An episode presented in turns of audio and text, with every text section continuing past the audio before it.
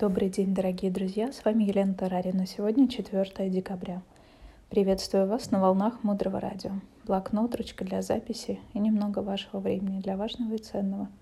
Мудрое Радио. Слушай голос. Сегодня мы продолжаем тему «Как жить в ответ на призвание». Наш первый вопрос звучит «Как жить?» Собственно говоря, в ответ. И иногда такое бывает в жизни, что у человека есть ощущение, что он застрял. Бывает у вас такое? Застряли и все. Очень хороший комментарий по этому поводу. Если ты застрял, значит ты много думал. То есть депрессия начинается в момент, когда доза мысли превалирует над дозой действий. И это тот момент, когда надо начинать что-то делать.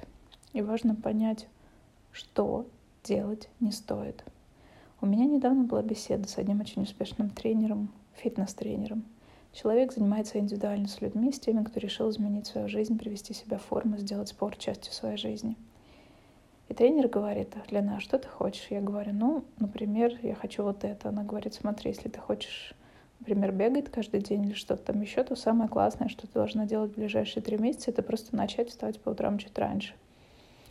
И я говорю, ну это не драйвит, это неинтересно, надо какую-то суперсложность, какую-то невозможность, Э, что-то невероятное, горы свернуть, вот тогда меня включит. Тренер мне говорит, нет, ты понимаешь, если ты хочешь ходить в спортзал, начни каждый день заходить в этот зал. Стой минуту, смотри на людей и уходи.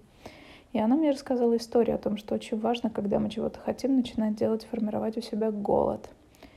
Настраивать себя, не давать сразу. Потому что обычно мы идем, покупаем абонемент на год, ходим три раза, ну, чтобы совесть не сильно мучила, и потерялись забыли. Понимаете, о чем я говорю? И у каждого из нас наверняка есть желание в новом году сформировать какие-то привычки свои. Подумайте, что для вас будет в этой привычке просто зайти в зал. Когда, например, я принимаю решение про усыновление ребенка, для меня первым шагом было просто начать смотреть фильмы про родителей, усыновителей.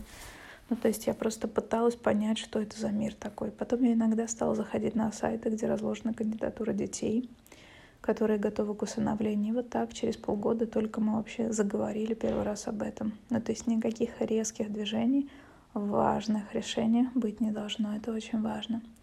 Сформируйте свои варианты решений таких вопросов. Призвание — это в том числе искать нестандартные решения. Дальше глубже.